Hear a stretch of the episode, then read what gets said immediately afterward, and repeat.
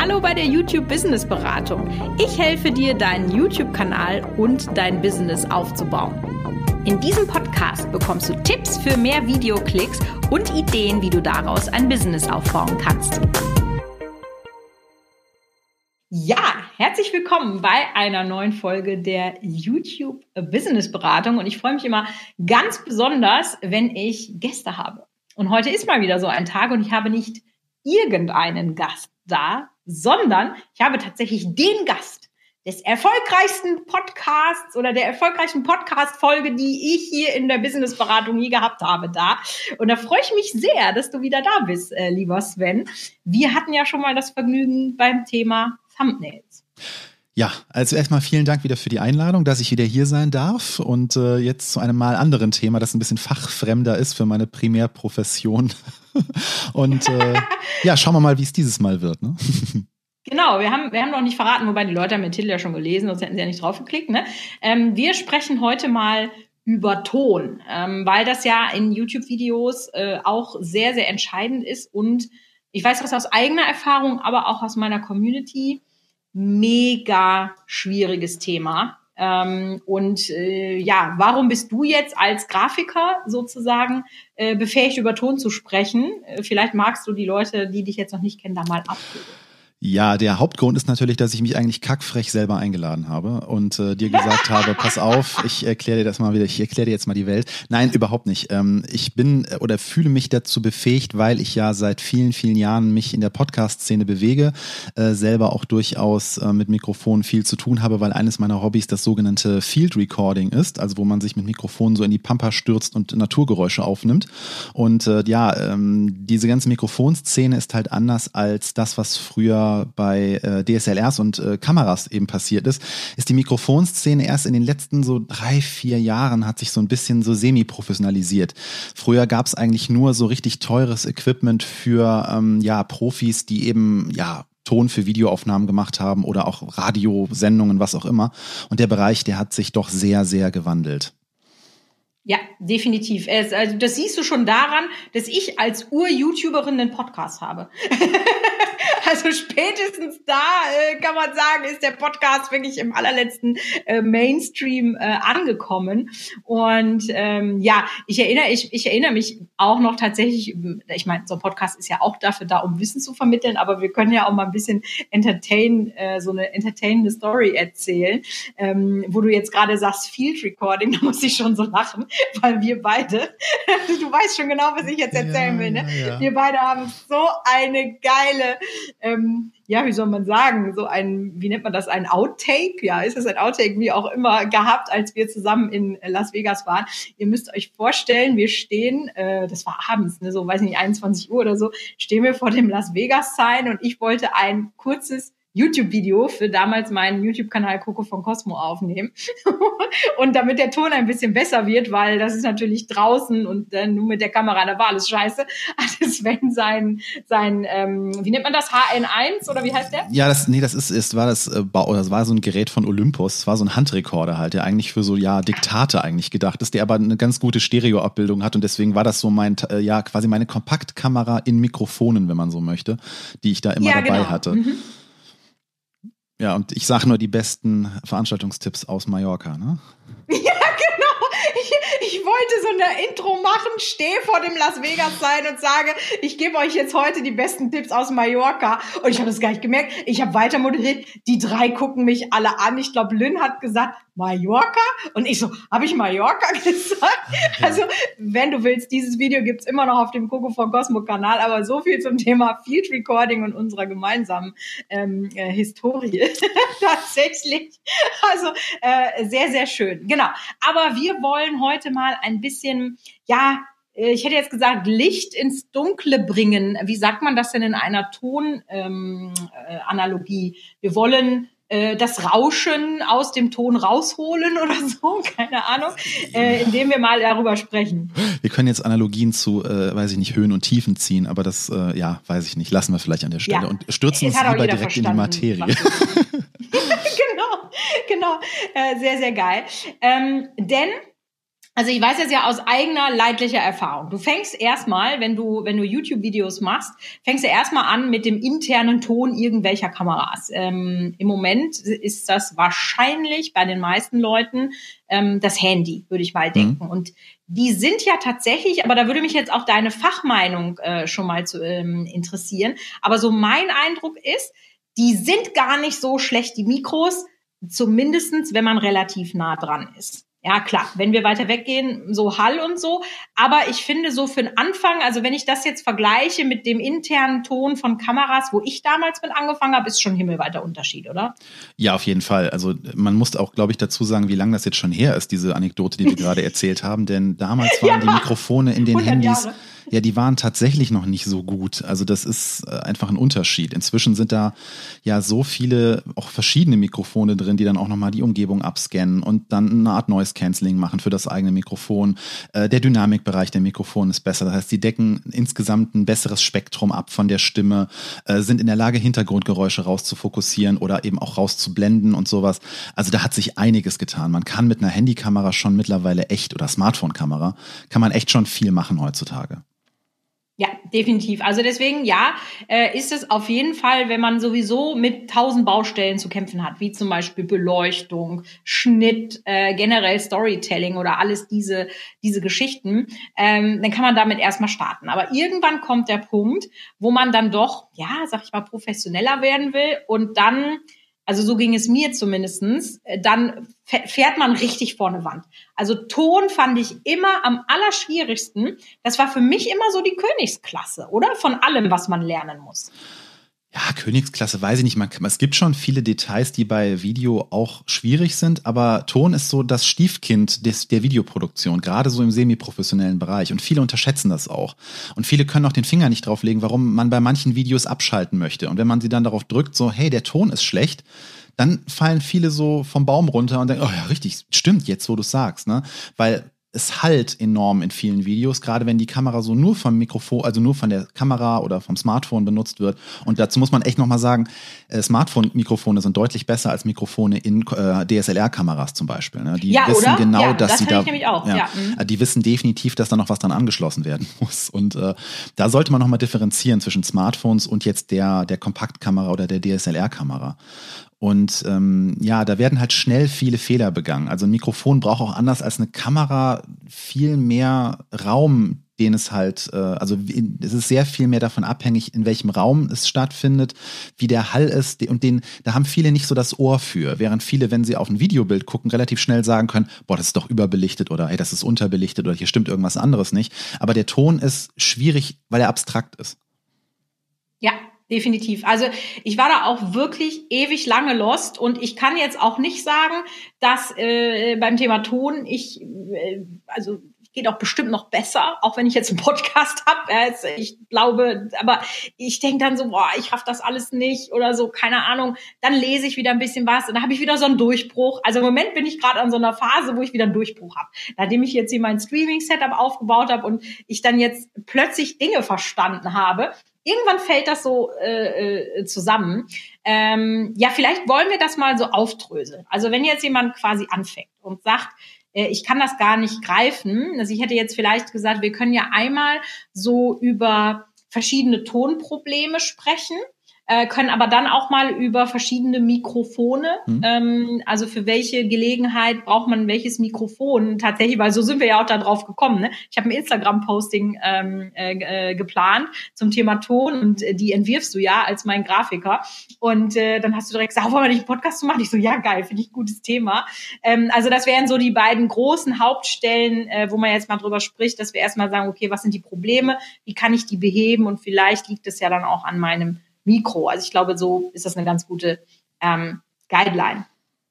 Erstes ja. Problem, was mir einfällt, äh, das haben eigentlich alle und das äh, hat ja, also das kann ich sogar noch relativ einfach beheben, aber das ist das sogenannte Raumrauschen. Ne? Mhm. Also vielleicht kannst du mir aber mal ein Phänomen erklären. Es gibt ja Videos, da ist das nicht vorhanden, dann haben das die Leute weggemacht, so, ja. Das sind dann die, die das einmal gehört haben und auch nie wieder aus dem Ohr rauskriegen. Wenn du das Geräusch, wenn du Raumrauschen einmal kennst, kannst du Videos mit Raumrauschen kaum mehr ertragen, ja. Aber dann gibt's welche, da ist das nur so ein bisschen. Und dann gibt's Videos, da hast du das Gefühl, da fährt ein unsichtbarer D-Zug hinter dem Moderator her. Wie, wieso kommt das? Warum ist das manchmal so unterschiedlich?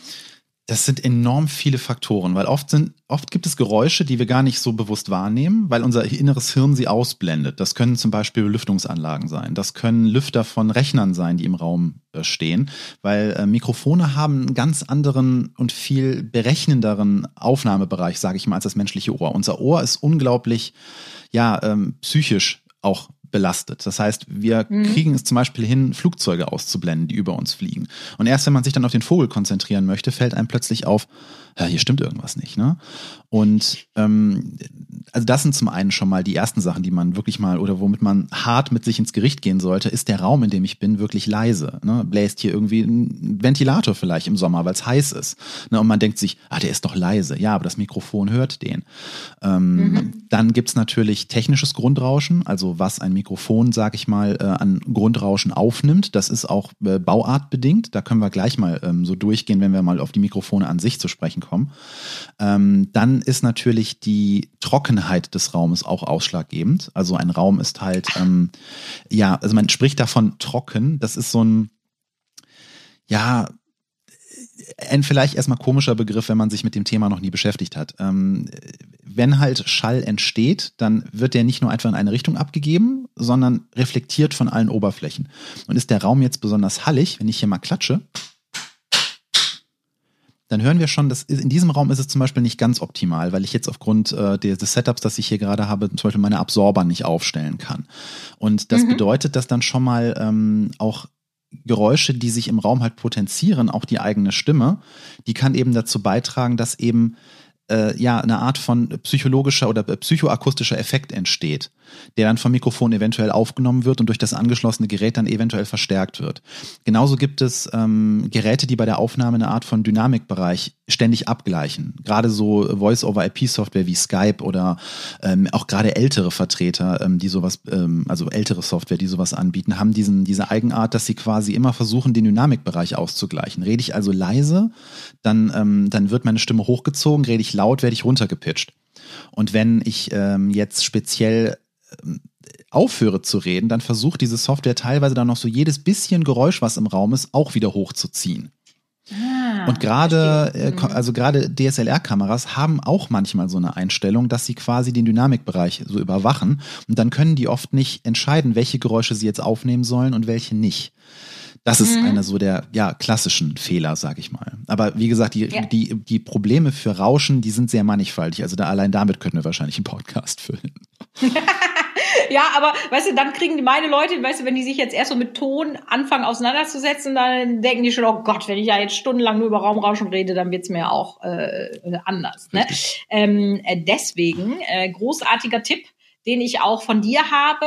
Äh, wie kann man jetzt dieses Raumrauschen äh, wegmachen? Also mittlerweile, und das weiß ich gar nicht, ob das immer schon war, aber ich habe das letztens entdeckt, in Final Cut gibt es mittlerweile eine Funktion, da kannst du einfach Rauschen entfernen. Also das haben mittlerweile alle ähm, guten Schnittprogramme haben das sozusagen on board. Da setzt du einfach einen Haken und dann kannst du der Tonspur, vor allem in den Stellen, wo es wo es leise ist, ne? Also wo du nichts sagst, wo du aber dann so ein ganz kleinen bisschen Krüsseltonspur siehst, ja, die ist dann weg. Mhm. Also das ist mega gut, das hilft schon mal gut. Oder eben sonst auf Phonic, das ist eine Webseite, da kannst du gratis zwei Stunden äh, Content pro Monat bereinigen lassen. Äh, www.auphonic, also A-U-P-H-O-N-I-C.com. Ähm, da einfach mal gucken. Äh, das hilft auf jeden Fall schon mal sehr. Also selbst wenn man da jetzt vielleicht dann so ein bisschen eine, eine matsche Tonspur hat, da kann man doch noch einiges äh, retten. Ja. Äh, würde ich sagen. Also auch Phonic ja, ist so genau. dass der Go-To-Service, den man eigentlich für alle Formen von Audioproblemen empfehlen kann. Also wird ja von einem guten Bekannten von mir, von Georg, äh, gemacht. Äh, sehr, sehr ähm, dynamisches Team, sehr gute Leute. Da ist auch auf jeden Fall eure Aufmerksamkeit gut aufgehoben, wenn ihr bei Auphonic vorbeischaut. Äh, und ähm, die Software ist einfach nur magisch. Also man wirft da wirklich seine Audio-Files rein und am Ende kommt was ganz, ganz Tolles mal raus. Ähm, ich habe da schon selber unglaublich gute Erfahrungen mitgemacht und äh, ja, manchmal, wenn ich auch keine Lust habe, das selber zu mischen, dazwischen, dann werfe ich es auch da einfach rein. Also es ist einfach ja eine riesen Vereinfachung, wenn man jetzt auch sich nicht so tief in die Bearbeitung reinfuchsen will. Aber Bearbeitung ist ja auch nochmal quasi ein Thema. Das ist, das ist komplett eigenes Betätigungsfeld. Also eigentlich äh, kann man das schon fast ja da kann man auch wiederum einen eigenen Podcast zu machen, nur wie man Audio bearbeitet. Eigentlich schon, ja. Ja, ich meine, musst du ja nur angucken, äh, ne, in so einem Abspann von so einem Film, wie viele Leute haben da am Ton mitgewirkt. Ja. Also, ne, das ist, ist ja völlig klar. Ähm, aber ne, ich sag mal so, äh, meine Zuhörer, das sind ja in der Regel Business-Leute und für die ist so ein Video Mittel zum Zweck und das kann ich auch total verstehen, dass die jetzt nicht äh, Lust haben, sich da äh, stundenlang mit zu beschäftigen. Aber wie so vieles ist das ja jetzt auch so ein Thema, da hat man einmal eine starke Lernkurve, also am Anfang kommst du aus dem Kotzen nicht mehr raus, ja, und dann geht's, ne? Dann äh, ist man da auch, wo man sagt, okay, jetzt habe ich mir da eine Routine angeeignet, äh, funktioniert äh, für mich ganz gut äh, auf jeden Fall.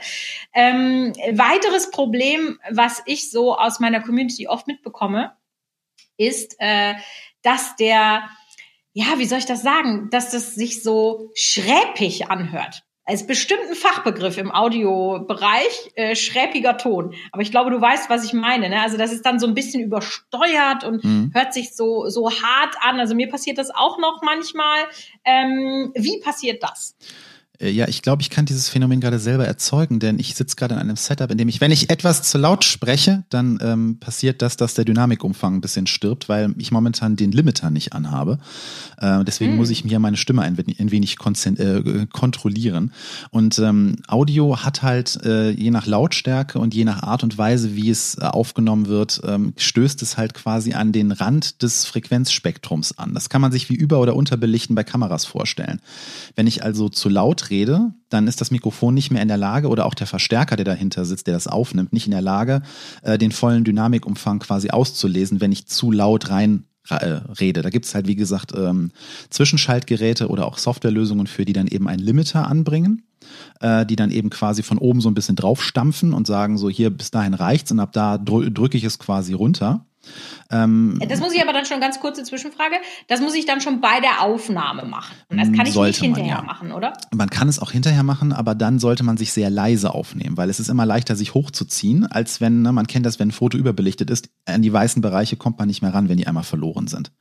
Und das mhm. ist bei Audio halt ähnlich. Wenn aus meinen Waveforms, also man spricht halt bei dem Wellensignal, ne, aus dem Audio besteht, wenn man es sich digital anguckt, die sollten immer rund sein. Und wenn man sich in so einer ähm, Software wie auch Final Cut diese Audiowellen, die da angezeigt werden, mal anguckt, dann sollten die nach Möglichkeit nicht oben und unten anstoßen, weil dann sind sie quasi verloren. Dann werden aus diesen Rundungen werden dann Ecken und dann äh, hat man das sogenannte Clipping. Das heißt, dann ist der Sound halt quasi, der stößt gegen so eine virtuelle unsichtbare Wand und kann nicht mehr aufgenommen werden und wird dann regelrecht abgeschnitten. Mhm. Das heißt jetzt aber, also jetzt äh, gehen wir mal wirklich, also wir, wir denken jetzt vom, von meinem Zuhörer aus, mhm. ja. Jetzt hat er es schon geschafft, sich ein, irgendein Mikrofon zu holen. Völlig egal, welches erstmal. Was mache ich denn da jetzt mit so einem Limiter? Also wie funktioniert das denn jetzt? Es ist sehr, sehr stark abhängig, welches Gerät man einsetzt, weil ein Limiter braucht man nicht immer. Das ist vom Mikrofon auch abhängig, von der Mikrofonart, die man einsetzt. Setzt man da ein dynamisches mhm. Mikrofon oder setzt man ein Kondensatormikrofon an? Ähm, welche, welche Hardware nimmt man zum Aufnehmen? Wenn man zum Beispiel mit einem angesteckten Mikrofon ein Smartphone aufnimmt, ist es sehr schwierig, sich selbst klippen zu lassen.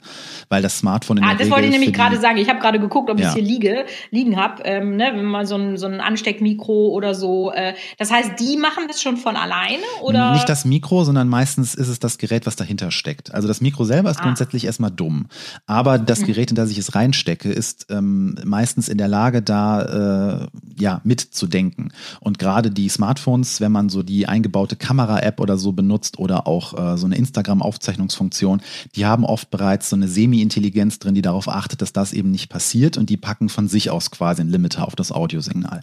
Wenn ich mir das alles selber zusammenbaue, also sprich, ich kaufe mir ein Mikrofon, stecke das mit einem Kabel an ein Mischpult oder stecke es mit Kabel an meinen Rechner und ähm, hau das direkt in Aufnahmesoftware rein, dann habe ich natürlich alle Stellschrauben in der Hand und dann muss ich mich eben gezielt umgucken nach den Funktionen Limiter oder noch der Funktion ähm, Kompressor. Ein Kompressor ist eine Art von Limiter, der von oben und unten quasi, also die leisen Töne hochzieht und die lauten Töne runterdrückt.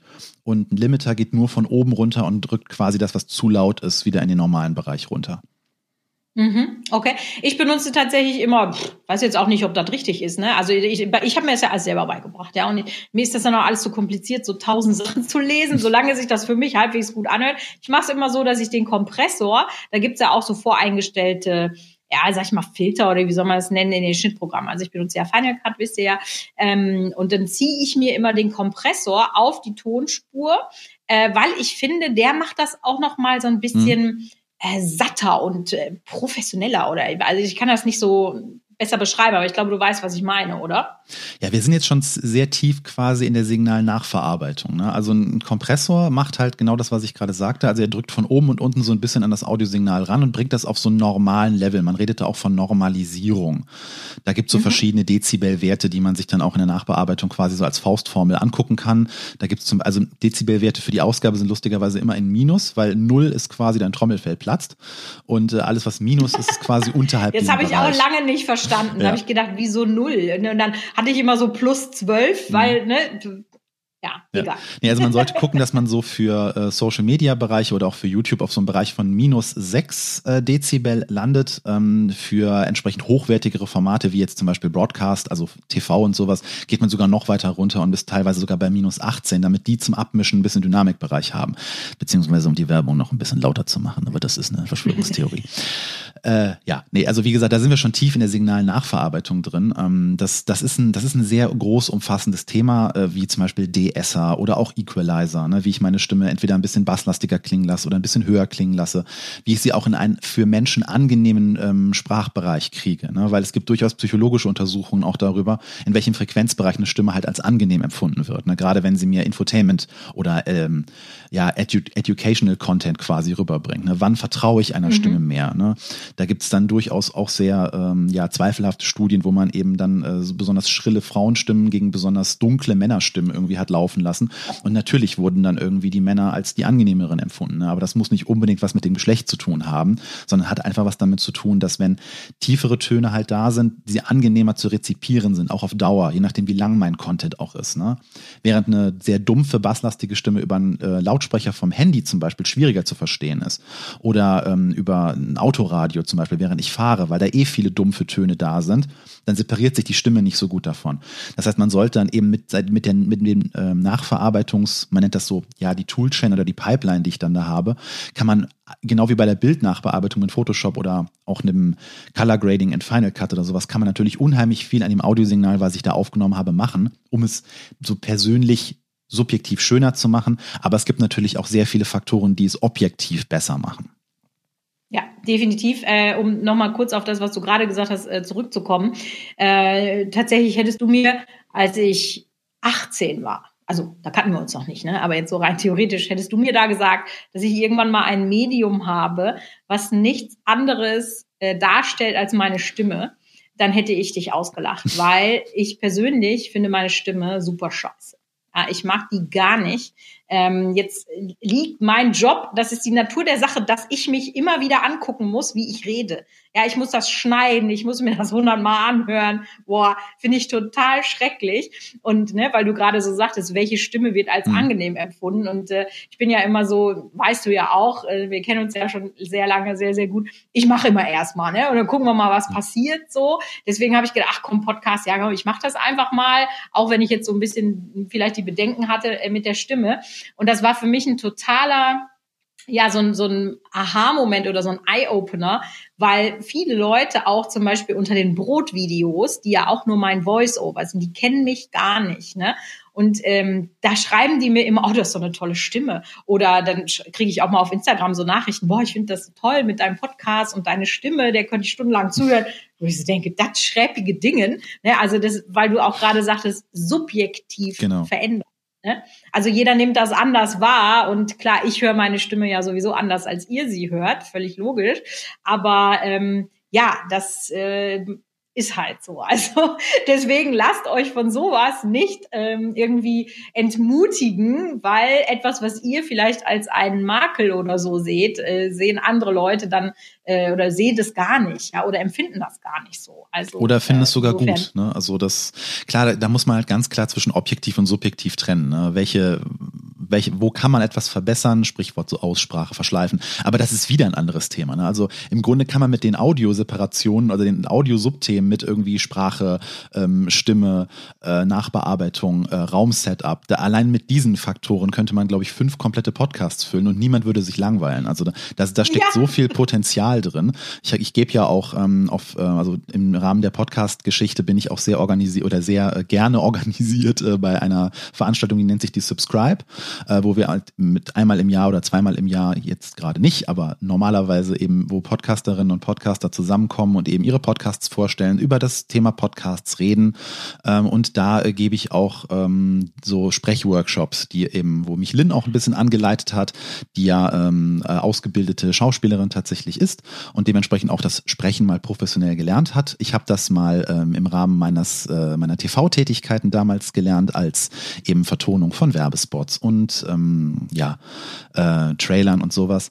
Das heißt, ähm, da habe ich dann versucht, eben so in kleinen Workshops auch dieses Sprechen, wie man eben mit der Stimme arbeiten kann, dass die Stimme ein Musikinstrument ist, wenn man so möchte, ne? und da eine gewisse Dynamik drin, äh, drin herrscht, Mikrofondisziplin, wie ich mit der Stimme spielen kann, dass ich mich nicht zu sehr verstellen sollte, weil sowohl YouTube-Videos wie auch Podcasts halt ein sehr, ja, Person, persönliches Medium sind, ne, wo auch die Person ja. durchaus zählt, die die Informationen darüber bringt. Und wenn die sich zu sehr verstellt, dann wird sie halt unauthentisch.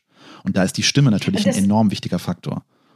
Ja, definitiv. Und das ist wirklich so krass, weil, also ich sag mal, im Video, da hast du ja noch ne, eine Gestik, da sieht man mich noch lachen und so weiter. Und das hast du ja im Podcast null. Ne? Und äh, ich finde, das ist dann auch wirklich so die große Kunst und beziehungsweise ähm, für mich ist, ich mache mir da jetzt einfach nicht Gedanken. Ich bin einfach so, wie ich bin. Und wenn ich mich kaputt lache, dann lache ich mich kaputt. Und ne, ich, ich rede so, wie ich jetzt vor der Kamera rede oder wie ich auch mit dir reden würde.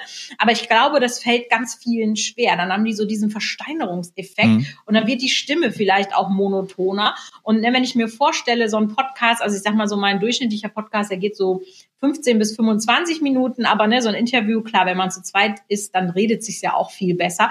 Und wenn ich mir vorstelle, das ist dann alles so eine monotone Soße, das kann man ja, das macht ja überhaupt keinen Spaß, das kann sich ja kein Mensch antun. Ja, ja also speziell auch ähm, erstmal das Sprechen an sich ist natürlich ein Faktor, den man beherrschen kann oder lernen kann. Dann das strukturierte Sprechen, also auch den, dem Thema folgen, wissen, wo man hin will mit dem Satz. Ne, das ist viel, was sich eben gerade in Podcasts oder auch in YouTube-Videos, ne, da kann man sich mit Telepromptern behelfen, aber viele versteinern mhm. dann auch von einem Teleprompter oder respektive klingen dann völlig künstlich, weil sie dieses Ablesen plötzlich gar nicht gewöhnt sind. Ne? Also da gibt es so viele Faktoren, die sich darauf auswirken, wie ich dann spreche, in welchem Umfeld ich spreche und ob ich dann eventuell eventuell ganz anders spreche, weil ähm, wir sollten vielleicht auch mal über sowas wie Monitoring reden. Ne? Das ist ja bei Mikrofonen durchaus auch äh, also wichtig, ob man sich jetzt überlegt, möchte man sich monitoren oder nicht. Damit meine ich eben, dass man sich selbst in Echtzeit quasi als Kopfhörer äh, zu sich selbst zurückspielt, damit man mit diesem Instrument namens Stimme halt auch entsprechend umgehen kann ne? und weiß, wie laut bin ich eigentlich gerade, äh, wie betone ich etwas, ähm, schmatze ich sehr. Ne? Also dieses, ich sagte ja eben, dass Mikrofone auch so ein bisschen Hyperrealität äh, quasi rüberbringen, indem sie einen anderen, äh, ein anderes Empfinden von dem Hören haben, als äh, jetzt das menschliche Ohr hat. Oder du sagtest eben auch, manche Menschen klingen anders, als sie sich selbst im Kopf hören, also Stichwort Kopfstimme. Und äh, das kann eben durch das Monitoring helfen, mehr zu sich zu finden. Und gerade in einer, in einer Interviewsituation oder wenn man auch mit mehreren Leuten zusammen vor einem Mikro sitzt oder jeder sein eigenes Mikro hat, dann kann es halt auch helfen, wenn man dann alle auf dem Ohr hat, inklusive sich selbst, weil das dann eine viel intimere ähm, Sprechsituation im Grunde ist. Also es ist gerade für Podcasts sehr, sehr zu empfehlen. Ja, oder Thema, das ist so geil, als hätten wir es geplant, Sven, ja. Bevor wir jetzt hier diesen, diesen äh, Thema Monitoring, habe ich wieder eine geile Story. Bevor wir jetzt hier das aufgenommen haben, habe ich aus äh, Zeitspargründen versuche ich ja immer zu batchen, also möglichst viele äh, ähnliche Aufgaben in Pakete legen, um ähm, schneller voranzukommen. Und da habe ich mir natürlich gedacht, geil, heute Nachmittag spreche ich mit dem Sven, dann muss ich mir ein Podcast-Set auf, also Set aufbauen. Ich stelle hier ein Mikro hin, ja, so. Ähm, dann äh, äh, sprichst du noch einen zweiten Podcast ein. Dann kann nämlich meine Cutterin, äh, die die äh, Podcast schneidet, äh, damit ich mir den ganzen Kram nicht anhören muss, ähm, äh, hat die gleich zwei und ne, so weiter und so fort. Ja, habe ich wunderbar 20 Minuten äh, darüber gesprochen, was eben Thema des Podcasts ist. Und als ich fertig bin, will ich den äh, speichern und dann denke ich so, irgendwas ist komisch. Und dann habe ich gesehen, dass das Mikro, von dem ich natürlich gecheckt habe, optisch, ob es angeschlossen ist. Äh, das angeschlossene Mikro war nicht das USB-Ding vom Mikro, sondern von der Festplatte, die direkt daneben lag. Ups. Geil. Auch da kann Monitoring helfen, dass man sich sicher ist, dass es auch äh, funktioniert. Ja, also Monitoring kann ich sehr so. empfehlen, bin ich großer Fan von. Ja, definitiv. Also äh, das äh, ist, glaube ich, also das ist auch so ein, ne, wenn wir nochmal so äh, wieder auf die Fehler zurückkommen oder was kann passieren. Äh, wenn man nämlich auf ein äh, externes Mikro wechselt und das eben nicht dann äh, direkt in die Kamera zurückspielt oder so, also ich wirklich diese Tonspur getrennt aufnehme, ist das ja der Klassiker. Äh, es passiert auch Profis wirklich oft. Ähm, scheiße, der Ton ist nicht aufgenommen, ja. Mhm. Äh, was sind denn jetzt für dich so quick and dirty Monitoring-Tipps? Also wenn ich jetzt sage, gut, ich möchte sicher sein, dass das äh, funktioniert, was kann ich machen? Das ist wieder sehr stark vom Gerät abhängig, weil wenn ich mit dem Smartphone aufzeichne, habe ich fast gar keine Möglichkeiten, Monitoring einzuschalten. Das heißt, da bin ich so ein bisschen ja von den technischen Gegebenheiten äh, mehr oder weniger abhängig. Mit einem Tisch-Setup, also das, wo man klassisch jetzt seine Videos aufnehmen würde, ähm, ist es manchmal auch schwierig, weil man möchte ja nicht immer so ein Stöpsel im Ohr haben. Ne? Da gibt's natürlich so unglaublich teure In-Ear-Mikrofone, die man dann nicht sieht, aber ich denke mal, in dem Bereich bewegen wir uns hier noch nicht. Ähm, ich glaube, es ist sinnvoll, dass man es aber zumindest mal so als Trockenübung macht. Also wenn man ein Mikrofon hat und das entsprechende Gerät, wo man sich selbst ein Monitoring aufs Ohr hauen kann, und das sollte, ich erwähnte eben das Wort Echtzeit, man sollte schon gucken, dass das auch wirklich unmittelbar im Ohr ist, weil sonst fängt man plötzlich an, langsamer zu reden. Also gerade Windows-Geräte haben leider diese Eigenart, dass wenn man da den Rückkanal aktiviert, tief in den Einstellungen ähm, des Audio-Setups, dann ist da so eine leichte Verzögerung drauf und das macht einen wahnsinnig. Also das Monitoring muss unmittelbar Echtzeit Null Verzögerung sein, weil sonst spricht man komisch. Und ich empfehle es gerade in diesen Sprachworkshops auch, dass man eben einfach mal so ein Gefühl für die eigene Stimme kriegen sollte. Ne? Wie weit komme ich runter, wie weit komme ich hoch, ähm, ähm, was möchte ich sagen, wie spreche ich, wenn ich normal rede. Man sollte auch gucken, dass man man so seine, äh, seine, seine, ja, seinen idealen Bereich, wo man angenehm spricht, findet, ne, wo einem es nicht in den Kopf steigt, wo man dann Kopfschmerzen von bekommt, wenn man zwei Stunden redet oder sowas. Das sind alles so die, die, die Tipps fürs Sprechen. Aber wie gesagt, auch das ist wahrscheinlich ein eigener Podcast. ähm, nee, genau. also Monitoring bei Videos ist halt ein spezielles Thema, weil man die Stöpsel in der Regel nicht unbedingt im Ohr haben möchte bei den Videos. Und da ist Monitoring natürlich schwierig. Aber wenn man es oft genug vorher als Trockenübung gemacht hat, dann kann man diese Erfahrung halt mit in die Videos reinnehmen. Ähm, die meisten Aufnahmegeräte, die man so kaufen kann, also sei es jetzt so ein Handrekorder oder auch so ein Mischpult, äh, haben dafür eben so eine Rückkanalfunktion, wo ich mich selbst ganz easy aufs Ohr kriege. Ah, okay, gut. Cool.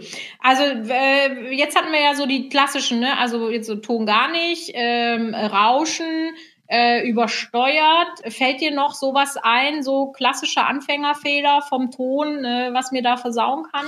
Der Hall. Also der Hall ist was, Ach, ja, richtig. den hatten ja. wir schon beim Rauschen so ein bisschen angetatscht, aber ähm, Hall ist, wie gesagt, einer der Faktoren, da hilft, hilft dir das beste Mikro auch nicht. Wenn der Raum, in dem du sitzt, zu hallig ist, dann wird es unangenehm. Und dann, das meinte ich eben, oft kann man den Finger nicht so genau drauflegen, wo jetzt hier das Problem liegt.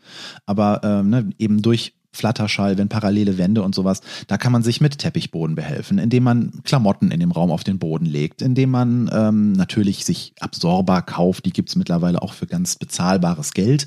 Ne, das sind so Schaumstoffelemente, die man sich quasi an die Wände tackern kann. Die gibt's auch ganz dekorativ, die kann man zum Teil seines Video-Setups oder seines Studio-Setups machen. Ähm, oder auch Bücherregale, Dachschrägen, Holzwände. Also sowas sind Faktoren, die halt Schall schlucken. Je kältere ich, also je kältere Oberflächen ich habe, also äh, Putzwände, ähm, Linoleum oder Fliesen, ähm, glatte Decken. Scheiben. Scheiben, genau, Scheiben, ganz großes Problem, gerade wenn sie parallel sind. Die sorgen halt dafür, dass der sogenannte Flatterschall entsteht. Das heißt, ein, ein, ein Hall ähm, wird zwischen zwei parallel liegenden Flächen hin und her geworfen. Und das sorgt eben für so einen Nachhall der Stimme und ist unheimlich anstrengend, sowohl für denjenigen, der redet. Oft merkt man das nämlich gar nicht. Also gerade Restaurants haben oft diese Angewohnheit, dass sie auf Akustik zuletzt Wert legen. Ich weiß noch, wo wir beide mal in einem Restaurant hier in der Umgebung waren, wo wir reinkamen und das hatte so einen runden Raum, schwere Teppiche und so eine abgehangene Decke. Und wir konnten uns unglaublich leise und angenehm den ganzen Abend über unterhalten und haben überhaupt nicht also mir ist es, glaube ich, aufgefallen und ich hatte euch dann darauf hingewiesen, dass hier einfach auf die Akustik sehr viel Wert gelegt wurde. Und dann gibt es halt andere, also auch die McDonalds-Filialen zum Beispiel früher, die waren halt grausam. Die wollten, dass man möglichst schnell wieder verschwindet. Ne? Und die haben erst inzwischen da so ein bisschen lounge-mäßige Atmosphäre reingebracht, sodass man sich da auch öfter gerne aufhalten möchte. Und über Akustik kann man unheimlich die, die Massen, also die Menschen steuern, ob sie an einem Ort verweilen möchten. Also nicht nur die Optik ist für uns wichtig, sondern auch dieses höhlenartige, gemütliche bei sich sein, wenn man redet. Ne? Und das merken mhm. viele oft gar nicht, dass dass es da einen Unterschied gibt. Geht einfach mal von eurem Badezimmer in euer Wohnzimmer und guckt mal, wie sich euer, eure Stimme so verhält, wenn ihr laut redet.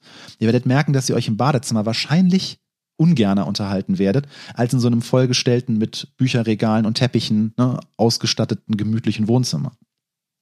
Ja, weil das, weil das alles schluckt. Es gibt auch noch so ein, ich bin ja so die Expertin für die Quick and Dirty Tipps, ne?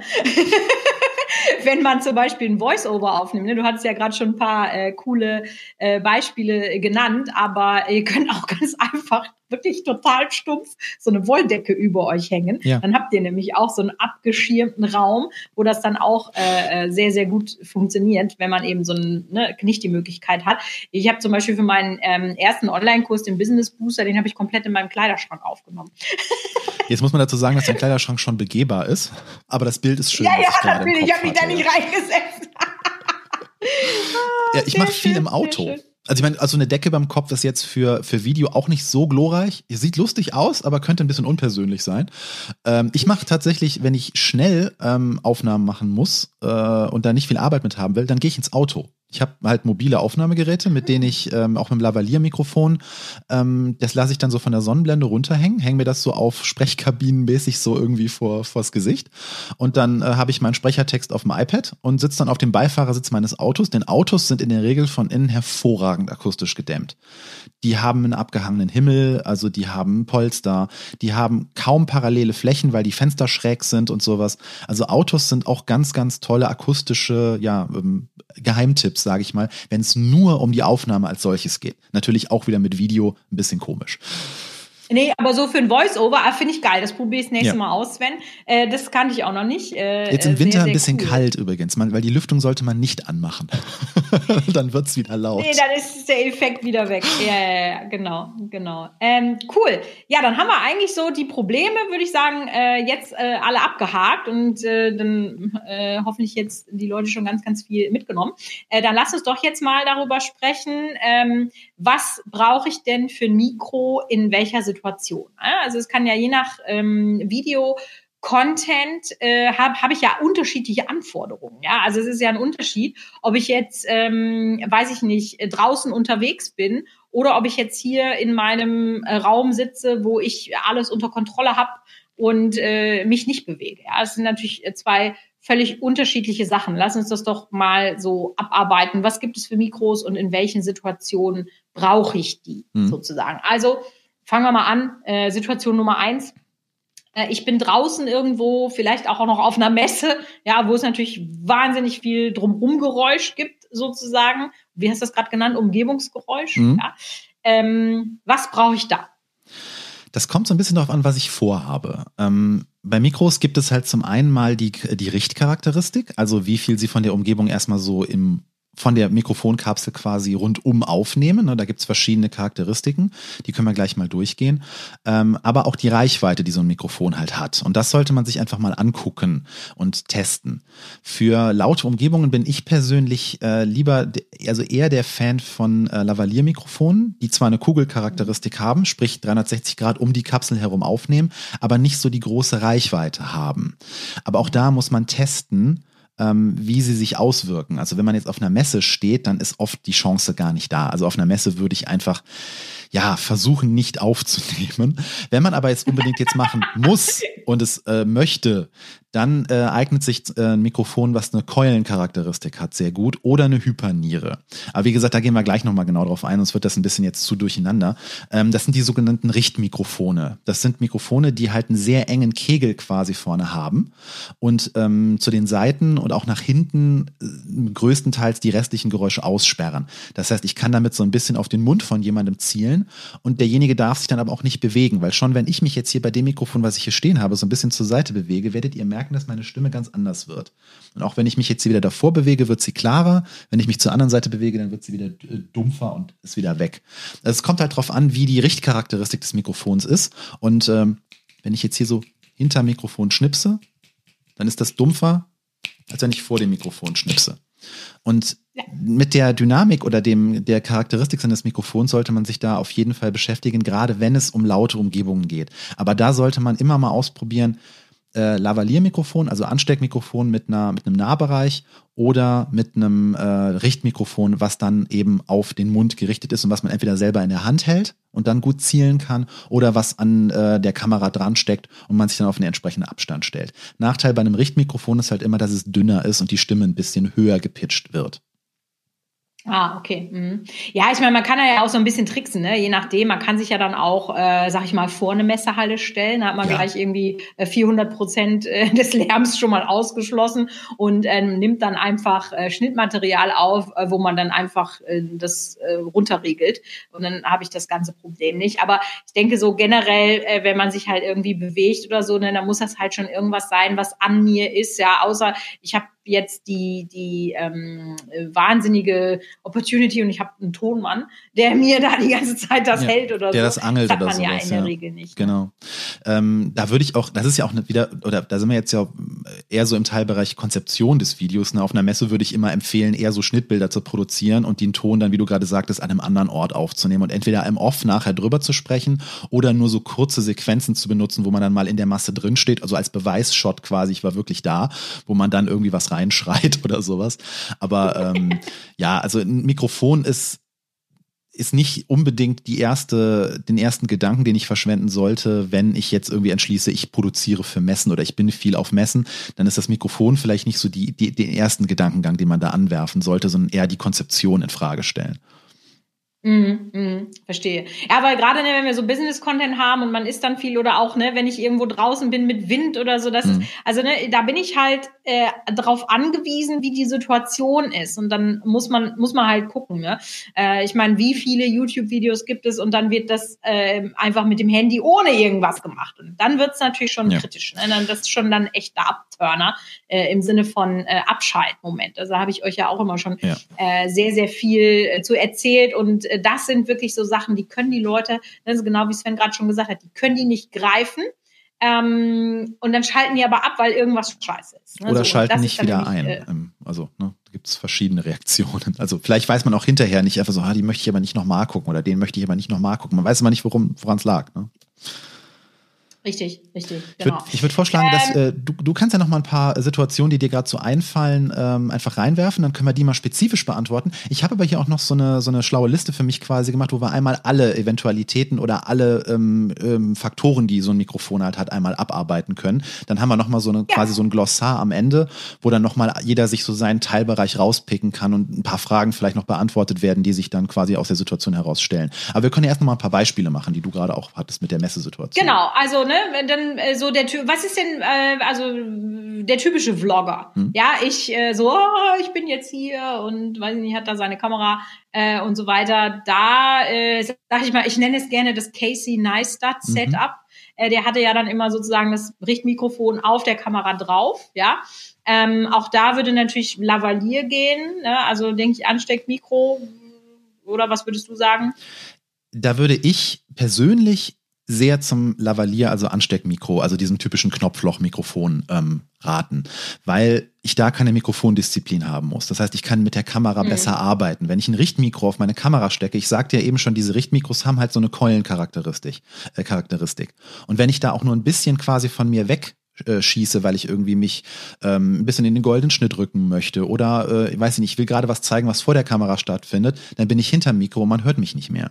Und mit dem Lavalier bin ich entkoppelt von der Bildgestaltung. Das heißt, ich gebe mir da eine unheimliche Freiheit, äh, dass ich unabhängig von meinem Bildmotiv mit dem Ton arbeiten kann und ich kann auch in alle Richtungen sprechen. Also wenn ich hier den Kopf bewege, dann merkt ihr schon, das ist komisch.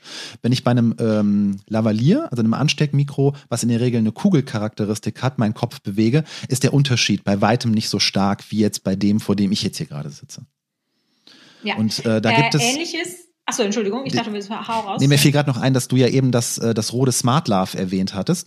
Das ist so eins, mhm. was wirklich sehr günstig zu haben ist und eben an den Klinkenanschluss äh, der Telefone kommt und dann auch für Videoaufnahmen zum Beispiel benutzt werden kann. Das heißt, ich habe dann zwar ein Kabel zwischen mir und dem Handy rumlaufen, ähm, aber habe dann eben eine sehr günstige Lösung, um guten Ton von mir selber zu angeln, ohne dass ich eine zweite Person brauche. Ja, und das Kabel ist, glaube ich, 1,50 Meter oder so. Jo. Also es reicht auch eigentlich dann äh, noch. Solange ne? zwischen mir und meinem ähm, Arm keiner durchläuft. Sehr schön. Äh, nächste Situation, die mir so einfällt, wenn ich vielleicht irgendwie so Sportvideos äh, mache, weiß ich nicht, Yoga oder so, äh, würde ich jetzt, also meine Einschätzung wäre, nehmen wir auch ein äh, Lavalier, was wir aber nicht direkt ins Handy machen, sondern über eine Funkstrecke, äh, damit ich äh, unabhängiger bin ähm, von der Kamera. Ja, sobald ich von dem Bild quasi weiter entkoppelt sein muss als auf Armlänge, dann muss man sich entweder ein sehr langes Kabel legen. Das gibt's manchmal noch her, aber wenn es durchs Bild läuft, ist halt hässlich. Dann kann man sich eben mit so Funkstrecken behelfen. Die gibt's mittlerweile auch für recht bezahlbares Geld, so um die 200 Euro von verschiedenen Anbietern. Ähm, die kann ich mittlerweile ganz gut empfehlen. Sie sind aber ein bisschen abhängig oder anfällig für LTE-Funkfrequenzen. Das heißt, wenn ihr 4G äh, und nicht 5G auf eurem Telefon anhabt, äh, dann kann es sein, dass diese digitalen Funkstrecken ein bisschen davon beeinflusst werden. Das heißt, wenn ihr ein Video aufzeichnet und das wirklich in Echtzeit mit der Funkstrecke an euer Telefon schicken wollt, über äh, so einen Adapter, dann macht vielleicht für den Bereich, für die Zeit mal das Handy aus. Ähm, das ist vielleicht noch generell ein ganz guter Tipp, weil es gibt tatsächlich einige Geräte, die sind anfällig für diese ähm, Telefonverbindungen. Also von GSM, also ganz altem Funkstandard, bis tatsächlich hoch für digitale Verbindungen, ähm, wo wir von LTE oder eben 4G sprechen oder auch 3G. So, da muss man einfach vorsichtig sein und mal ausprobieren, ob es da irgendwo Probleme gibt. Äh, und sicherheitshalber würde ich bei den, ja, den eher unterpreisigen Geräten, gerade wenn es so All-in-One-Geräte wie so, ja, Sprachrekorder sind oder sowas, würde ich eher empfehlen, lieber das Handy dann währenddessen so temporär in den Flugmodus zu schalten, äh, weil ich dann eben nicht in die Gefahr läufe. Ähm, bei ähm, höherpreisigeren Geräten ähm, ist es in der Regel so, gerade wenn sie externe Mikrofone haben, äh, dass sie sehr, also relativ unanfällig sind. Nur eben Spezialfall jetzt Funkstrecken, die können eben mit den neueren ähm, ja, UMTS 3G, 4G Geschichten ähm, über, also dann hast du so ein komisches Rauschen da drauf, wo man sich auch gar nicht erklären kann, wo es herkommt. Ja, und dieses, das ist so ein ganz besonderes Geräusch. Also wenn du das einmal hörst, ist so ein Anfall. Das ist, das ist auch irgendwie so ein, so irgendwie so. Das, ja, das, das so sind die GSM, dieses das, ja, genau, das ist genau. furchtbar. Diese LTE-Störungen klingen eher so. Okay, dann habe ich die noch nicht gehört. Ja, die, die, die, die dacken quasi gleichzeitig den Ton auf so eine ganz unangenehme Weise. Wenn du in der Öffentlichkeit filmst, musst du natürlich auch immer berücksichtigen, dass eventuell andere Leute um dich herumlaufen, die eventuell auch ihr Telefon anhaben. Ne? Also das ist auch nochmal was, was man berücksichtigen sollte, je nachdem, wie man das Setup fährt. Ja, genau. Okay, dann habe ich eigentlich, wenn ich so an den typischen Content denke, äh, draußen Content haben wir jetzt eigentlich so alle mehr oder weniger äh, Situationen äh, abgedeckt. Hm, das heißt, dann äh, jetzt sozusagen, ich sitze zu Hause und moderiere und gebe mein Wissen weiter. So. Also so wie jetzt hier, hm. so eine Setup-Situation. Da würde ich zu einem Nierenmikrofon, also mit Nierencharakteristik raten. Ähm, äh, weil da der Bereich quasi nur vorne in einem runden Bereich abgedeckt wird und nicht als Kugelcharakteristik drumherum. Das heißt, ich habe noch die Chance, mal irgendwie ein Glas abzustellen, ohne dass es allzu laut ist. Ähm, oder ähm, man, man kann halt auf dem Tisch noch ein Blatt Papier benutzen oder sowas. Das hört man dann zwar, aber es ist nicht so hyper fokussiert, wie es jetzt bei ähm, ja, einem kompletten Kugelmikrofon wäre. Oder wenn ich ein Richtmikrofon darauf richten würde. Ähm, die, man hat auch so ein bisschen Spielraum, in dem man sich bewegen kann, aber man sollte trotzdem ein bisschen Mikrofondisziplin einhalten. Äh, man sollte auch den optimalen Abstand vom Mikrofon testen, weil da ist jedes Mikrofon ganz klein bisschen anders. Für, bei manchen muss man ein bisschen näher ran, bei manchen muss man ein bisschen weiter weg. Auch hier ist wieder das Stichwort Monitoring. Einmal sich wirklich anhören, wie es in Echtzeit klingt, weil nur dann kann ich es auch beeinflussen. Ne, wenn ich mir nachher nur die Aufnahme anhöre, dann, ah ja, dann weiß ich nicht mehr genau, wie habe ich denn jetzt in dieser Situation gerade äh, gesessen. Ne? Habe ich meinen Kopf weiter links, weiter rechts gehabt? Wie weit war ich weg? Und deswegen Monitoring auch da wieder die Empfehlung, ausprobieren, wie setze ich mich idealerweise hin, wie möchte ich das äh, Video-Setup auch haben. Ne? Möchte ich, dass das Mikrofon Teil der Szene ist, weil es sich irgendwie schickt, gerade modisch, ähm, oder möchte ich, dass es unsichtbar ist, dann kann es unterhalb des Kamerabereiches sein oder vor der Kamera oder sowas. Und dann kann man eben gucken, ähm, die Niere ist ein bisschen unterschiedlich, weil es gibt ähm, die breite Niere, es gibt die normale Niere, es gibt die Superniere, die Hyperniere, die gehen dann immer weiter nach vorne und beengen den Bereich quasi ein bisschen. In der Regel ist es bei Nierenmikrofonen halt so, äh, dass sie aber den Frequenzgang nicht verändern. Das heißt, ähm, anders als bei diesen Keulenmikrofonen, die sehr stark nach vorne schießen, deswegen nennt man sie im Englischen auch Shotgun-Mics, ähm, wird der Frequenzgang nicht verändert. Das heißt, die Stimme klingt noch halbwegs natürlich. Wir verlinken euch mal, äh, weil das jetzt so schwierig ist. Also das ist ja tatsächlich so bei einem, ich spreche über das Medium Video. Also ich spreche über das Medium Video. Das ist ja schon ein Widerspruch in sich und mir fällt das total häufig so super schwer. Ich, ich, es gibt Themen, die würde ich super gerne machen, aber das ist einfach alles zu visuell und das alles zu erzählen ist schwierig. Deswegen, Sven hat ja einen fantastischen Instagram-Post zu diesen Niere, Keule und so weiter verlinken wir auch mal unten in den äh, Show Notes, genauso wie Empfehlungen von Mikros, die ähm, äh, das jeweilige sind. Also dann äh, kannst du dir das auf jeden Fall alles nochmal angucken, dann ist das nicht ganz so theoretisch. Und äh, das ist nämlich da sehr schön visualisiert. Auch wie diese, wie hast du das genannt? Also so das, was abgedeckt wird, die Frequenz, der Frequenzbereich. Nee, das ist was anderes. Wie heißt das? Ja, das ist schwierig zu visualisieren. Also was man in diesem Posting speziell sieht, ist halt quasi der Bereich um das Mikro herum, ähm, der vom Mikrofon auch abgedeckt wird. Also wo ich normal reden kann und wo ich mich drin quasi bewegen kann, ohne dass ein Frequenz. Aber wie heißt dieser Bereich denn? Äh, das ist der, äh, nee, der hat mich so verwirrt, dass ich nachgucken muss. Das ist die Richtcharakteristik quasi. Alles gut. Also das ist, das ist der, der Richtbereich oder der, die Richtcharakteristik, in der halt die Aufnahme normal funktioniert, in der ich mich halt bewegen kann mit der Kopfbewegung, ohne dass äh, eine Frequenzveränderung stattfindet oder Teile meiner Stimme quasi ja ausgeschlossen werden. Ja, genau. Also um, ne, da wollte ich nur sagen, also wer sich das nochmal genauer angucken möchte, um das noch besser zu verstehen, äh, wer sozusagen sein Tongame aufs nächste Level holen möchte, der kann sich das dann da äh, nochmal angucken. Äh, ja, ich überlege gerade, gibt es noch eine andere Situation? Ich habe jetzt so, bin jetzt so im Kopf verschiedene YouTuber durchgegangen. Mhm. Und eine Sache, aber ich glaube, da können wir auch nicht wirklich helfen. So äh, fallen mir die, die typischen Szenen von Finn Kliman ein, weißt du, dem Handwerker, der immer mit seiner GoPro gefilmt hat, wo ja so ein Mikro drin war und dann hat er die immer irgendwo hingestellt und dann Fiel die runter, ja. ist die runtergefallen und dann äh, gab es dann da das große Tondesaster. Aber es war ja dann auch schon hinterher Stilmittel. Ne? Das hat er ja auch nicht mehr rausgeschnitten, weil das war sein Ding. Also kann auch funktionieren. Mhm. Ich glaube, da haben wir eigentlich so alle typischen Situationen. Oder hattest du jetzt noch was, äh, wo du sagst, ach hier, da passt das noch oder so? Ja, vielleicht nochmal. Ja, Interview. Wie Interview, ist denn Interview, ja. wenn, wenn mehrere Leute? Da eignet sich halt auch so ein äh, ja, Hyperniere oder Keulenmikrofon ganz gut, weil ich damit eben quasi äh, genau steuern kann, wen der beiden Gesprächspartner ich gerade aufnehme. Also gesetzt den Fall, wir arbeiten mit einem Mikro. Ne? Das kann ich selber in, die, in der Hand halten, kann mich selber abgreifen, wenn ich rede und kann es auf meinen Gesprächspartner richten, wenn er äh, spricht. Ähm, es gibt noch eine besondere Form ähm, des, der Mikrofonart, das ist das sogenannte Acht äh, oder die, die Achter-Richtcharakteristik. Da ist das Mikrofon quasi auf zwei Seiten vorhanden. Das heißt, ich kann mich sowohl links wie auch rechts vom Mikrofon setzen und habe in beide Richtungen die gleiche Abdeckung. Das ist eine ganz spezielle Sonderform, die allerdings für Videos eigentlich keine Bedeutung hat. Es sei denn, ich möchte vielleicht ein ganz spezielles Format machen, wo das Mikrofon quasi in der Mitte so als Trennung im, im Bild ist, so als kompositorisches Element. Und ich setze beide Personen im Profil links und rechts von dem Mikro hin. Diese Mikros sind eigentlich entwickelt worden, um ein spezielles Stereoverfahren abzudecken. Und der, die Besonderheit an diesen Mikros ist, dass ich nachher, ähm, wenn ich wieder mische oder wenn ich es nachbearbeite, im Grunde mit dem, äh, mit dem, äh, also mit dem Regler, mit dem ich quasi die Weite des Signals einstelle oder es auch nach links und rechts positioniere. Äh, ich habe in der Nachbearbeitung quasi mit diesem Mikro die Möglichkeit, es mir so nah wieder auf den Mono-Kanal zurückzuholen, also wieder in die Mitte zu schieben, ohne dass es ähm, Probleme zwischen beiden Signalen gibt.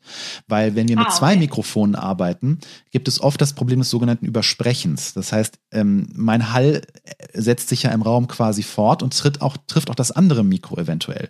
Deswegen sagte ich gerade Keule für dieses, ähm, ne, ich habe dieses, diese Situation, wo ich wo erst ich spreche, dann spricht mein Gegenüber und ich kann trotzdem mal irgendwie grinsen oder lachen oder irgendwas, ohne dass es jetzt seine Stimme quasi verschluckt. Ne? Also entweder steuere ich ich selber oder ähm, ja, man, die, wie gesagt, dieses Acht-Ding, diese Achter-Mikrofon-Charakteristik ist eher so eine, ja, so ein Exot, der jetzt für Videos fast keine Bedeutung hat. Im Podcast-Bereich wäre es aber eine Idee, wenn man mit nur einem Mikrofon arbeiten muss und zwei Gesp oder einen Gesprächspartner hat und man zu zweit diesen Podcast quasi aufnimmt, dann spricht einer links und einer rechts ins Mikrofon. Abschließend für diese Sektion äh, ein Plädoyer fürs Lavalier-Mikrofon, weil eigentlich kannst du damit fast alles abdecken. Ne? Du kannst sowohl zu Hause in einer Studiosituation aufnehmen und es so positionieren, dass es nicht dick im Bild ist. Du kannst draußen aufnehmen, du kannst äh, in lauteren Bereichen manchmal aufnehmen, je nach Stellung. Ähm, du kannst zur Not auch eine Interviewsituation damit fahren, indem du es irgendwie an, an einen Stift dran klippst und es als Reichmikrofon benutzt. Also ne, Lavalier ist vielleicht so die erste simple Go-To-Variante, wenn ich gar nicht weiß, was ich tun soll und primär Video machen möchte, dann vielleicht erstmal versuchen mit so einem ja, äh, Lavalier für, Smart, äh, für Smartphone oder für die DSLR, je nachdem, womit man filmt.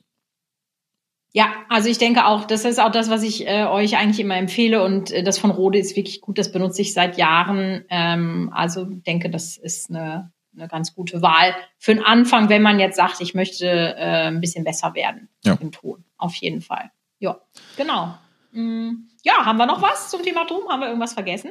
Also wenn du magst, gehe ich noch mal einmal meine Liste durch und erzähle noch mal ja, einfach so ein gerne. bisschen was Technisches. Da sind wir aber eigentlich ganz fix durch. Das ist nur mal so ein Überblick darüber, dass sich jeder noch mal quasi aus so jetzt dem Baukasten das rausnehmen kann, das an Wissen, was er oder sie mitnehmen möchte. Ähm, also wir fangen mal bei der Bauart an. Es gibt halt Tisch- und Headset-Mikrofone sowie Lavalier-Mikrofone. Headset ist nun mal für Podcasts so eine besondere Art, weil das Mikrofon ist quasi an meinem Headset dran. Ich kann den Kopf drehen, wie ich will. Es ist gut für Mikrofondisziplin. Ne? Kann aber auch für eine Videogeschichte auch durchaus als stilistisches Mittel äh, funktionieren. Ne? Wenn ich diese Sportübertragungsoptik haben möchte, ne? von so Football-Übertragung oder sowas, also kann auch im Video ganz gut benutzt werden. Sollte man nur der Vollständigkeit halt mal erwähnen, dass es natürlich auch Headsets mit guten Mikrofonen gibt. Da ist Bayer Dynamics zum Beispiel ein ganz guter Platzhirsch, wo man sich mal umschauen kann. Die DT-Reihe ist da sehr, sehr gut kostet aber auch entsprechend. Bei Mikrofonen sollte man grundsätzlich unterscheiden, dass es äh, Groß- und Kleinmembranmikrofone gibt. Ähm, da gilt es einfach nur auszuprobieren, welche für die eigene Stimme als angenehmer empfunden wird.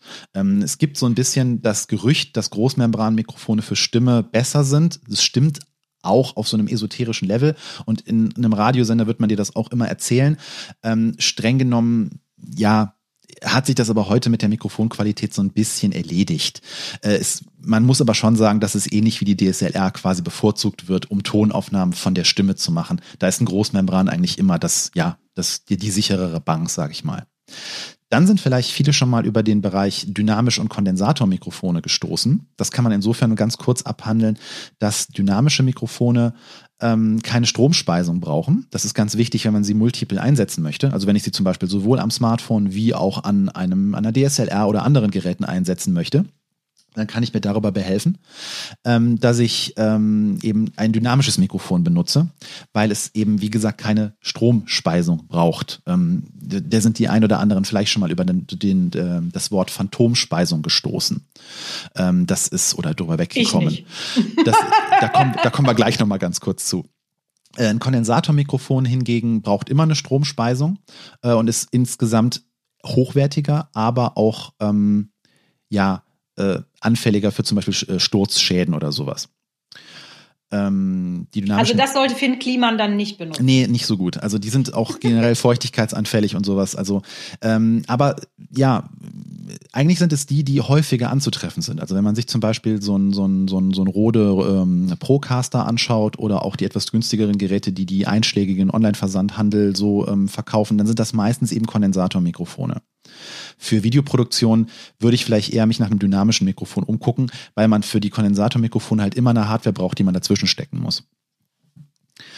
Ähm, dann natürlich Anschlüsse, das ist ein ganz wichtiger Faktor, weil ähm, im Mikrofonbereich kommt man halt relativ schnell über XLR-Anschlüsse. Ne? Das sind diese großen, dicken Stecker mit diesen drei Pinnen, äh, die dann auch äh, eben die, oft diese besagte Phantomspeisung brauchen. Also die müssen quasi eine spezielle Stromversorgung ans Mikrofon liefern.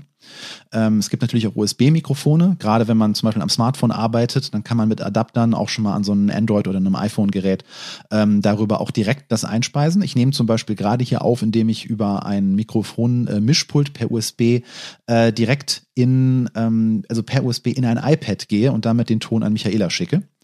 Ähm, das ist sehr, sehr praktisch, weil man auf die Weise halt quasi auch so einen Verstärker umgehen kann.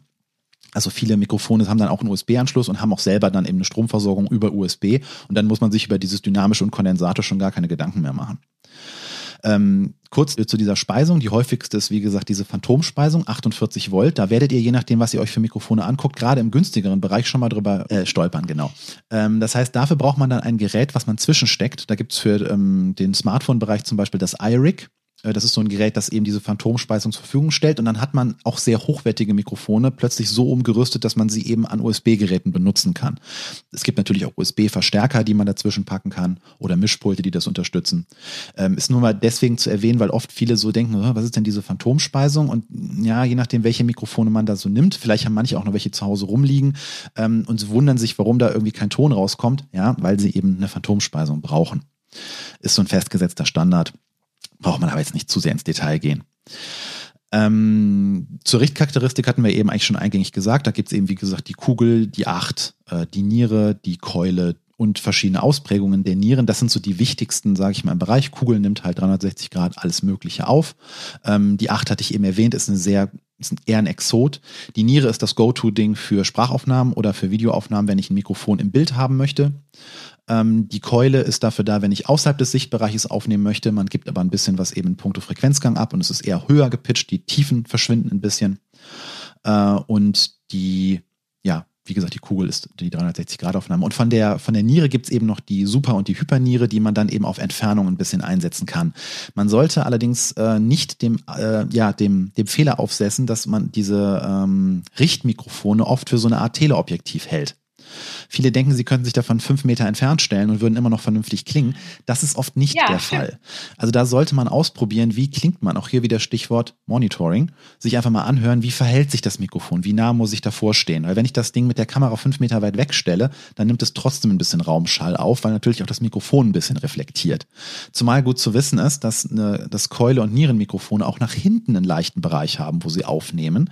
Das heißt, wenn mein Kameramann oder meine Kamerafrau oft die Nase hochzieht oder sich irgendwie am Kinn kratzt, am Bart kratzt oder was auch immer, das ist, das ist drin. Ja? Auch da aufpassen.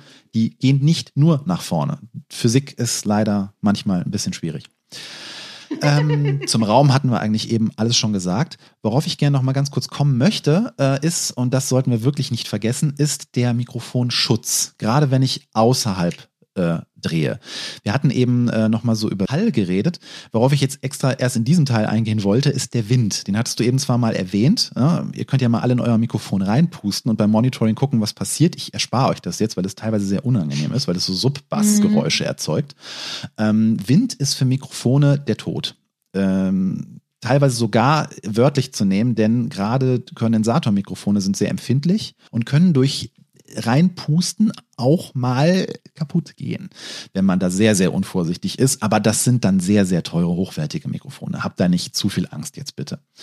Ähm, Wind sorgt einfach dafür, dass permanent die Membranen in den Mikrofonen hinten anschlagen und damit keinen Ton mehr vernünftig aufnehmen können.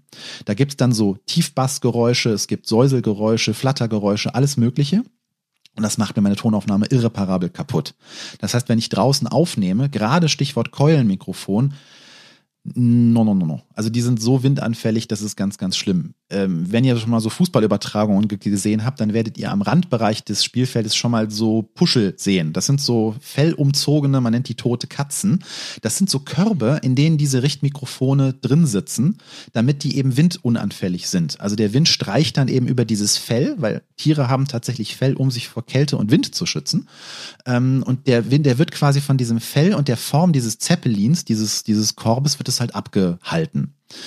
Ähm, auch da ist vielleicht auch der, oder wir können mal kurz vielleicht nochmal Richtung Plop-Schutz abbiegen, weil es gibt Mikrofone. Habe ich auch gerade, äh, ja. Guru-Symbiose habe ich auch gedacht, da haben wir auch noch nicht drüber gesprochen. Es gibt Mikrofone, ja. die brauchen einen sogenannten Plop-Schutz. Das ist ja, so ein rundes Ding, das wird mit so einem Teleskoparm oder so einem ähm, Drahtarm vor das Mikrofon äh, gespannt oder vorgedengelt, so irgendwie auf die eine oder andere Art und Weise, sodass es quasi zwischen eurem Mund und der Mikrofonkapsel ist.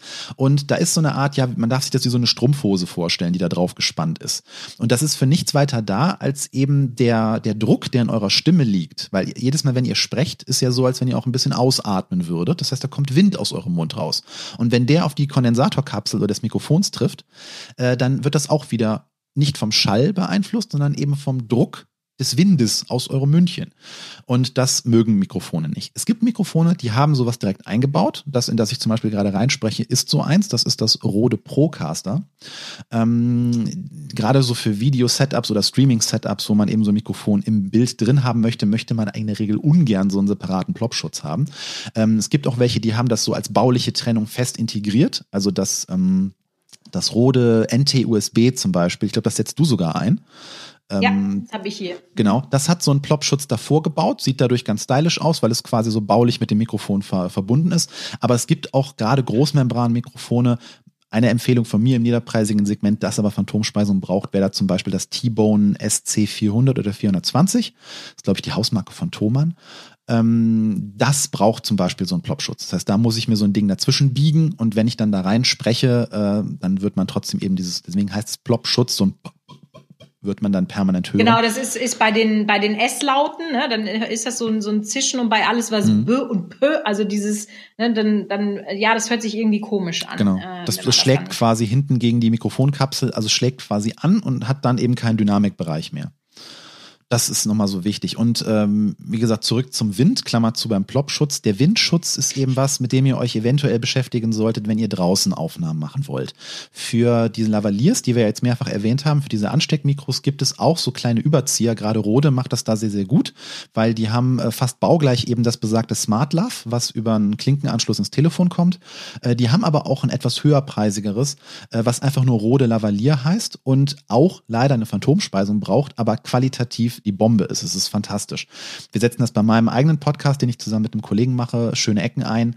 Ähm, da machen wir nur Außenaufnahmen und wir können überhaupt nicht darauf achten, in welcher Umgebung wir gerade sind, wo wir stehen, woher der Wind kommt, äh, ob wir in einem Windkanal stehen, was auch immer. Wir hatten noch nie ein einziges Windgeräusch in unserem Podcast drin. Das ist wirklich ein winzig kleiner schwarzer Puschel, der da drüber gezogen wird. Und das Ding ist windsafe bis zum geht nicht mehr. Und ich weiß nicht genau, ob beim Smart Love so eins beigelegt ist. Ähm, wenn es nicht beigelegt Ich glaube wohl. Ja? Ich glaube wohl. Sehr gut. Ja. Weil die sind, das sind dieselben, die sind baulich gleich und die sind fantastisch. Also was Rode da wirklich äh, geschafft hat, ist toll. Die Mikrofonkapsel von den Dingern ist großartig. Äh, und da kann man auch mal den Unterschied quasi testen. Also diese Dinger sind nicht von ungefähr da drauf. Die empfehle ich sehr bei Lavalier-Mikrofonen zu benutzen. Und solltet ihr außen mit Richtmikrofonen arbeiten, aus welchem Grund auch immer, dann gibt's immer diese Kachelmann-Wetter-Ansicht, ne, wo diese ganz langen Härchen runterhängen, wo fast schon aussieht, als hätte er so ein halbes Schaf irgendwie vor der Brust. Äh, die kann man auch äh, sich käuflich erwerben, sind aber oft, wenn sie wirklich was bringen sollen, fast so teuer wie das Mikrofon selber. Ähm, die sind teilweise schwierig zu, ja, zu rechtfertigen, wenn man das nicht regelmäßig macht, so in Wind und Wetter draußen stehen. Und wenn man es so richtig professionell braucht, dann kommt man um einen Windkorb tatsächlich nicht drum herum. Das ist wirklich dann so eine Art, ja, Hülle um das ganze Mikrofon, das einen ruhigen Luftraum um das Mikrofon quasi einschließt und dann draußen nochmal mit Fell bespannt ist. Ich denke aber, also wahrscheinlich sind 80 bis 90 Prozent äh, der Leute, die diesen ja. Podcast hören, sind irgendwie drinnen unterwegs. Deswegen. Das auf jeden äh, Fall. Ja, also mega spannend auf jeden Fall, aber äh, glaube ich eher weniger. So der, aber es ist der berühmte erste Fehler, ne? wenn ich rausgehe und einfach mal so mich irgendwo hinstelle und ein Mikrofon, also mein, mein Video, was mir super gefällt, aufnimmt. Ich komme nach Hause, guck's mir am Rechner an und denke, ach du schon, der Ton ist ja völlig unbrauchbar. Ne? Deswegen mhm. ist es schon wichtig, Wind mal so als Faktor zu erwähnen, den man irgendwo im Hinterkopf abspeichern sollte. Und ja, da ist auch definitiv. oft, man unterschätzt, wie wenig Wind notwendig ist, um ein Mikrofon aus der äh, Ruhe zu bringen. Also da vertut euch da nicht. Ja, definitiv ein laues Lüftchen reicht schon. Ja. Wenn du das dann anhörst, dann denkst du, what the fuck war das denn los hier? Hm. Ja, damit bin ich ja. äh, bei meinem Glossar auserzählt. Mega. Also äh, ich hoffe, dass genau wie die Grafikfolge, das euch so gut gefallen hat wie mir. Also ich ne, habe ja auch am Anfang schon gesagt, Ton ist von sofern ich eine Baustelle habe nach zwölf Jahren YouTube, aber ne, wenn man das eine Baustelle benennen könnte äh, oder eine Unsicherheit, sagen wir es einfach so. Ne, ihr kennt mich ja. Ich bin ja so äh, lieber habe ich quasi die ich habe es erstmal fertig und es ist nicht so schlecht. In Schönheit sterben ist ja auch so ein Ding. Das rechnet sich im Business nicht. Ne? Ja, ganz, ich weiß, da sind wir auch so ein bisschen unterschiedlich, Sven. Nee, gar nicht, gar nicht mal so. Also ich bin auch eher Fan von lieber erstmal machen und dann in Schönheit sterben, aber iterativ in Schönheit sterben und nicht mhm. sich davon abhalten, überhaupt anzufangen. Also ähm, ja. bei Ton muss ich sagen, gibt es ein etwas oder ja, ähnlich wie bei Bild, gibt es da so eine Grenze, die man halt, ne, schon überschreiten sollte, gerade weil die Standards da auch höher geworden sind. Also für viele YouTuber ist das Thema mittlerweile angekommen und nicht mehr so ein Exot. Da waren die Zeiten auch mal anders. Da hattest du fantastisches Bild, aber der Ton kam halt irgendwo aus einer Blechbüchse hinten rechts im Raum. Und äh, da konkurriert man schon relativ schnell mit Qualität, weil es durch diesen, ich erwähnte ja eingangs mal diesen semi-professionellen Bereich und ihr habt jetzt öfter von uns beiden das Wort Rode gehört an den kommt man leider nicht vorbei, wenn man über diesen Bereich Videoaufnahmen, Tonaufnahmen, Podcastaufnahmen spricht, weil die genau dieses Marktsegment sehr, sehr gut abdecken mit sehr, sehr, ja, preiswerter Hardware, sag ich mal. Nein, wir werden nicht von denen gesponsert, aber Sie können es gerne tun. Ihr kennt ja die Adresse im Impressum, meldet euch bitte bei Michaela. Dankeschön. Sehr schön, ja. Ja, also ähm, insofern glaube ich, dass da ganz, ganz viel Wissen drin war. Wenn ihr jetzt weiteren Input vielleicht vom Sven haben möchtet, entweder zum Thema Ton oder auch zum Thema Grafik. Also äh, wenn ihr die Folge noch nicht kennt, wo wir über Thumbnails und äh, CI und Wirkung von Farben und so weiter sprechen, dann hört euch das auch sehr gerne nochmal an. Auch das wird in den Shownotes verlinkt. Also das wird diesmal eine richtig fette Shownotes-Box. Ich glaube, die fetteste, die wir je gemacht haben mit den ganzen äh, Mikrofonempfehlungen und so. Ähm, aber dann hört euch das auch nochmal an und natürlich Svens Kontakt verlinke ich auch nochmal, äh, wenn ihr auch Bock habt, mal auf so einen Sprecher-Workshop oder auf einen Coaching äh, zum Thema Ton, dann seid ihr bei ihm auf jeden Fall äh, an der richtigen Adresse. Und ja, Sven, vielen lieben Dank, dass du dich selber eingeladen hast. Ich habe ja so schnell zugegriffen gestern, wie, also ich habe gedacht, geil, ich freue mich, weil erstens macht mir das immer sehr viel Spaß, mit dir zu sprechen und äh, zweitens kommt da ist auch immer so viel Input. Also ja, vielen lieben Dank, dass du dir die Zeit genommen hast, auf jeden Fall. Gerne, gerne. Danke für die Einladung. Danke, dass ich hier sein durfte. Und vielleicht machen wir ja noch mal einen zum Thema Sprechen an sich. Also Wer weiß. Finde ich tatsächlich, also Rhetorik und Sprache ist ja auch etwas, was äh, so als gegeben hingenommen wird. Mhm. Aber wenn es eben nicht da ist, ist es ein riesiges Problem. Also ja, äh, bin ich total offen für. Wir lass uns gleich mal besprechen, wann wir das machen. also in diesem Sinne äh, freue ich mich, wenn du bis hierhin durchgehalten hast. Das äh, ehrt dich. Und dann hören wir uns einfach nächste Woche bei einer neuen Folge der YouTube Business Beratung. Tschüss.